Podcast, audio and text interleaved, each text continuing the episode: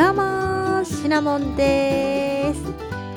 このラジオは日常に存在する知らなくても全然困らないがたとえ知ったところでどうってことないことを熱心に拾い小さな喜びと学びを得ていく番組です。作業中移動時間などのお供にぜひお役立てください。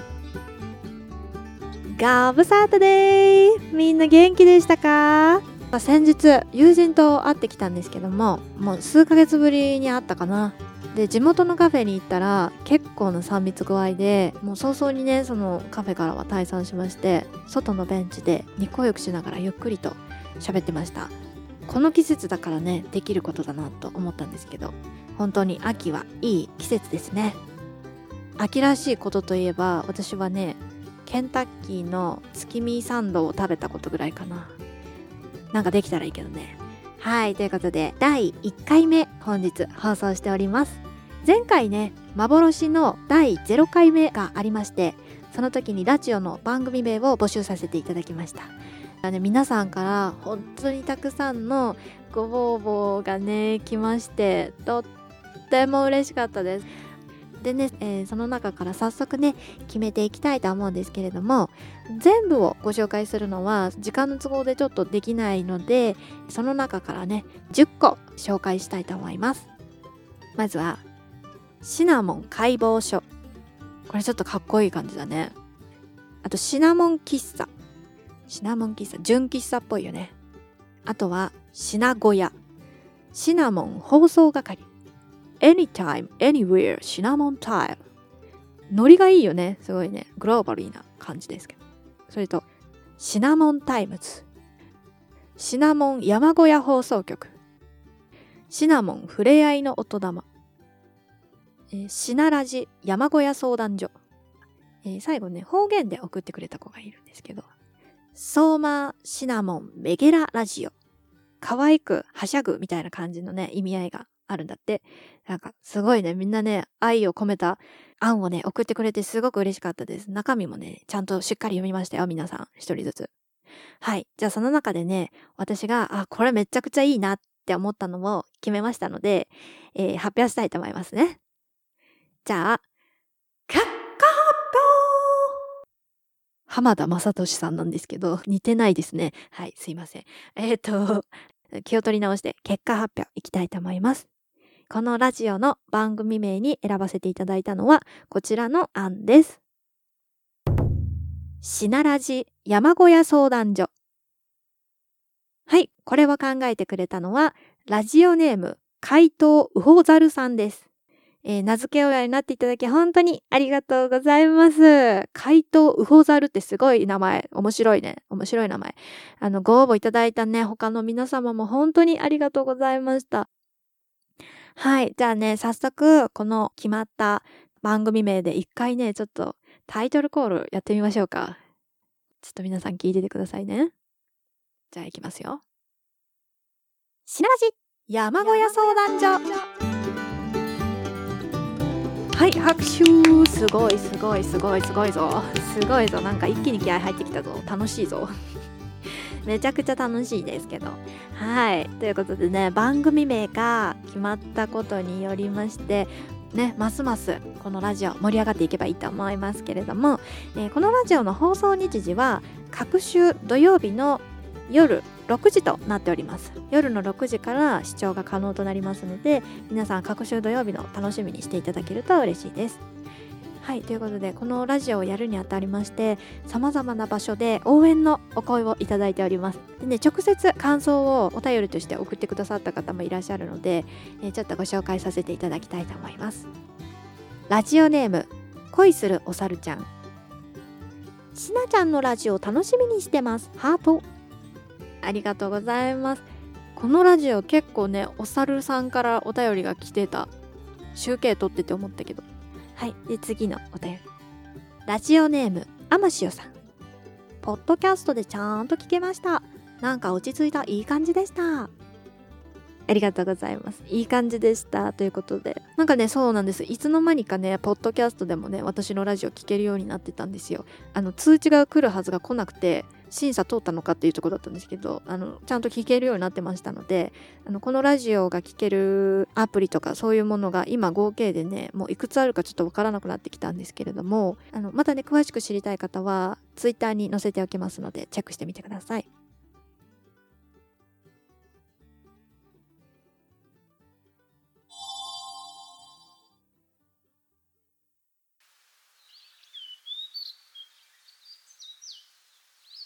草木生い茂る晴天のもとただ一人歩いていた。そよ風なびくその場所でシナモンはふと叫びたくなった。やまびこく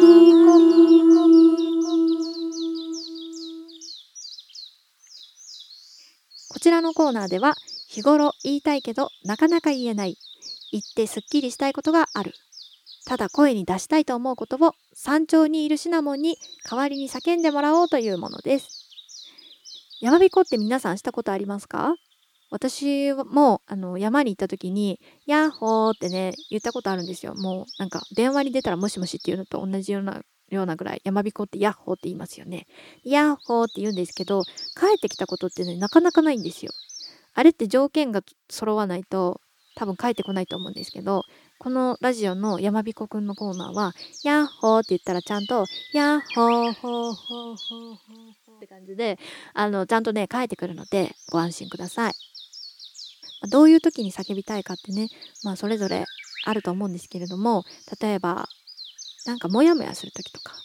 なんか、あ、両親と喧嘩しちゃったな、チェって感じの時とか、あ、ストレスが溜まってきたな、そろそろカラオケに行きたいとか、まあ、叫びたいタイミングってあるじゃないですか。はい、そういう時にね、皆さんの代わりにシナモンが叫んでみたいと思います。じゃあ、えー、エピソード1行ってみましょうか。エピソード1。詳細不明。メイク、服、年齢、性別、仕事。シナモンにまとわりつくすべてのもの。それらすべて。設定だからな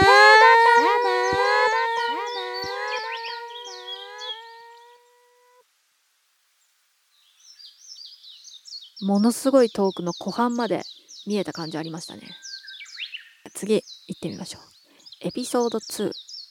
女の怒り今日はそれぞれの時間を楽しむ日あおはようツイートそろそろ出発か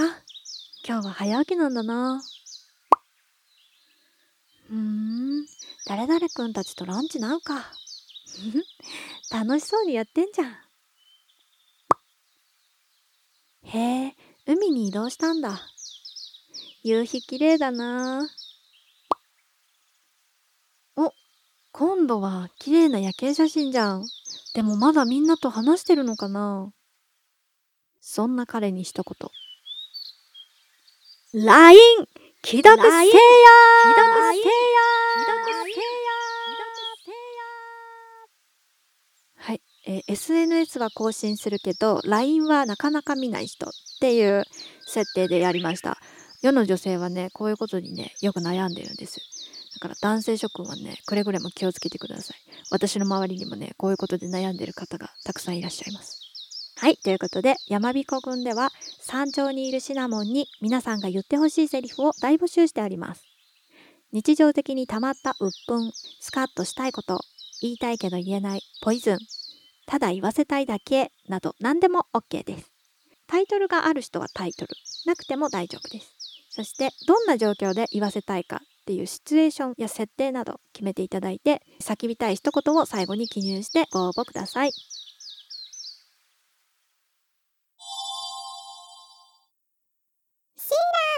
の勉強机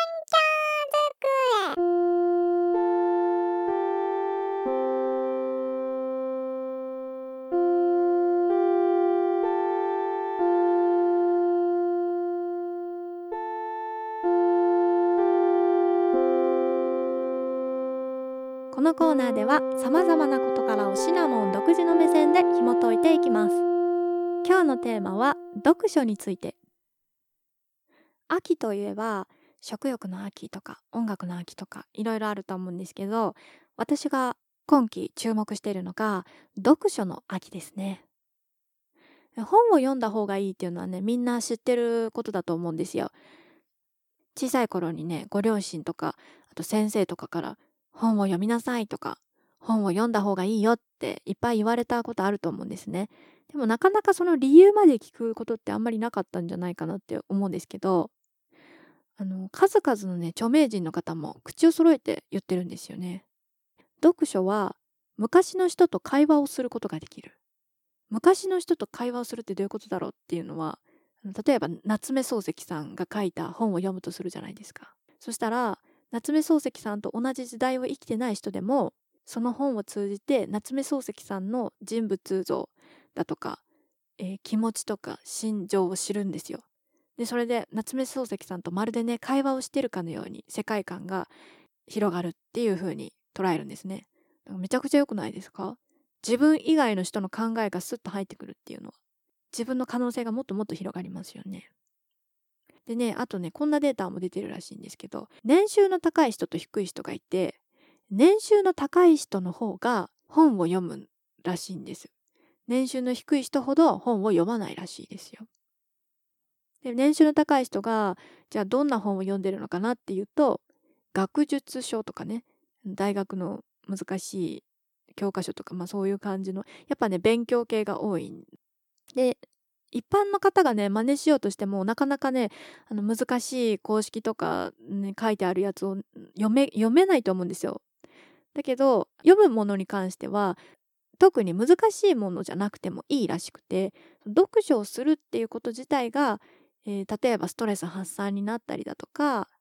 あとはね知らない言葉をどんどん覚えていくとか言葉遣いだね私これ本当にね言葉遣いもう最近ね全然ね言葉が出てこなくなっちゃったんだよね日本語も喋れなくなってもう他の言語も喋れないしもう私は言語を失いかけたらどうしようみたいなすごいちょっと焦っててねだから本を読もうかなって思ってるきっかけにもなってるんですけどもう最近すごいひどいのよね、こうやっておしゃべりしてるのにもかかわらずだよ。だから本で鍛えたいと思います。いろんな世界を知ると面白いもんね。っていうわけで。でね、その中で、じゃあどうやって本を読もうかっていう話なんですけど、本を読むときに、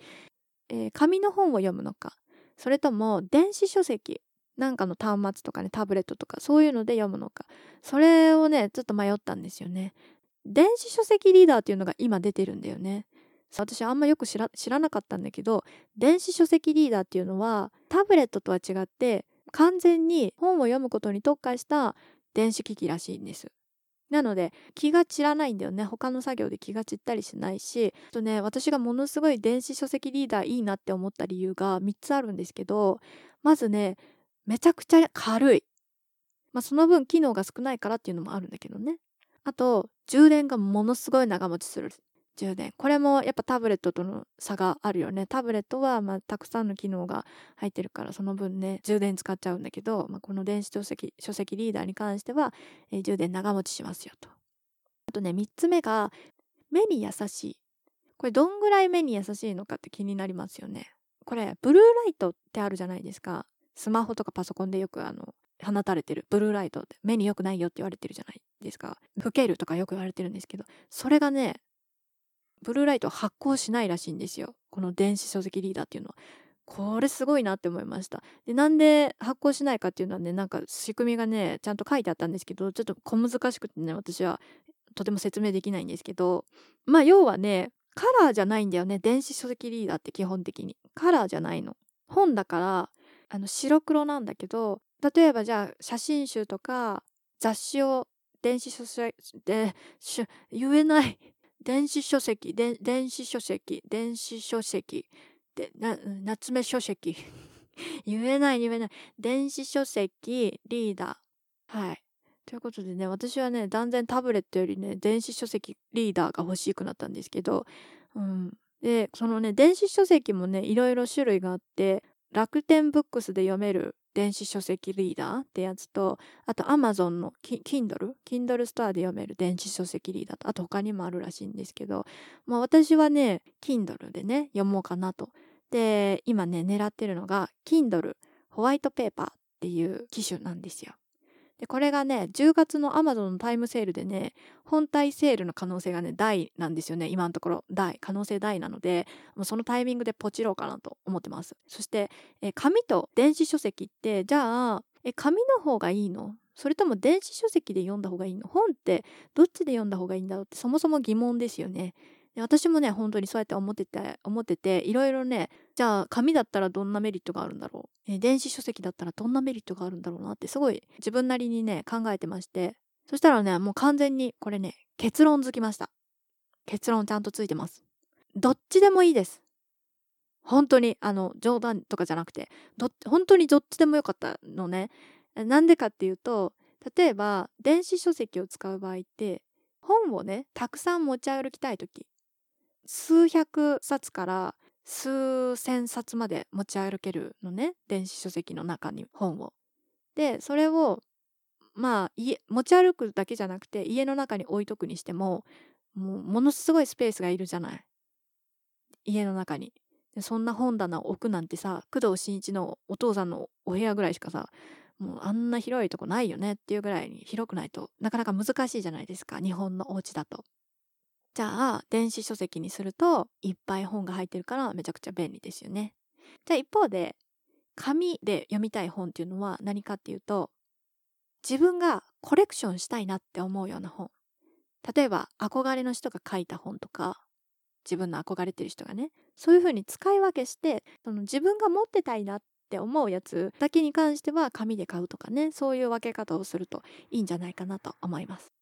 はい。でね、私もね、あの本はね、もともとね、嫌いとかそういうわけじゃなくて、別に苦手意識もないし、むしろ、まあ、好きな方かなとは思うんですけど、ただそれでもね、やっぱりね、月にじゃあ何冊読んでますかっていうと、0冊ですって言うしかないぐらい、全然読んでなかったんですね。で、私がね、本を読む時っていうのは、大体ね、あの情報収集をしたい時なんですよ。で、私今までどんな情報収集してたかっていうと、例えば私、おしゃべり、今喋ってるじゃないですか。でおしゃべり自体は大好きなんですけど人前に出るのがすごく苦手で身内とか友達以外の前で喋るとものすごい緊張しちゃうんですね。だからあのライブ活動してた時にバンドで自分がボーカルだったので MC をしないといけないと。真ん中なのでね真ん中に立って MC をしないといけないのにもう何を喋ったらいいか分からなくて緊張してしまってもう歌どころじゃないぐらいに焦ってるっていうような状況がありましてでねその時やっぱりねあ MC はちょっと微妙だったなみたいな感じで言われたことがあるんですね。でそっから私っておしゃべり本当は大好きなのになんか自分の言いたいこと全然言えてないな悔しいなっていうのめっちゃ思ったんですよ。だからちょっとあおしゃべりの勉強をした方がいいなって思っていろいろあのインターネット探したりだとか他のライブのアーティストを研究したりだとか自分の好きなアーティスト研究したりとかして MC をすごい学んでたわけですよ。あの好きなお笑い芸人とかのネタとかもめっちゃ見ましたしね。であとやったのが本を買うっていうことだったんですけどライブのね MC の本があってねちょうど私が探してたら。でこれこれいいじゃんと思って買ったらもうどんなどんな映像どんなインターネットの情報よりもその本が一番もう人生の教科書になりましたね。ものすごい情報がいっぱいいい情報がいっぱい書いてあってもうねその本のおかげで私はみんなの前でたくさんおしゃべりができるようになりました。本当に感謝したいぐらいもう著者著者の人にね会いたいぐらいですもん。だからそういう感じであの本をね自分から買い求めたことがあったんですけどなかなかねその自分の本当に抱えてる悩みとかをすんなり解決してくれるのって意外とねインターネットとか結構あの何でも書いてあるからって思うんですけど探しても探してもね答えにたどり着けない時ってものすごいあると思うんですよね。あこれも違うあれも違うって。でもあの本を書く方っていうのは文章が上手な方だとか説得力のある方が多いんですよ。だからね共感しやすいというか本で自分の悩みを解決するの。効率的ですよ。だからね私ももう完全にねもう本買う気満々です。本買う気というか電子書籍リーダーをまず手に入れて本を読み漁ること読み漁る気満々です、えー、もしね今この話を聞いてて私と一緒にあいいな本読んでみたいなとかあ電子書籍リーダーってめっちゃいいな一緒に買いたいなって思った人がいましたらね Amazon の10月のタイムセールで多分おそらくねおそらく予想だけどね本体がセールになると思うので一緒にポチりましょう。ポチる約束を今ここでしましょう。ということではい今日は本についてのお話でした。はい第1回目放送いたしました、えー、私シナモンはラジオの他にもライブ配信アプリポコチャにて毎日生放送をしております。Twitter、Instagram など各種 SNS はリンクから見ることができますので皆様からのフォローぜひお待ちしております。また当番組宛てのお便りもどしどしお待ちしておりますので、えー、各ラジオページの URL からご応募ください。それでは次回またお会いしましょう。おつしな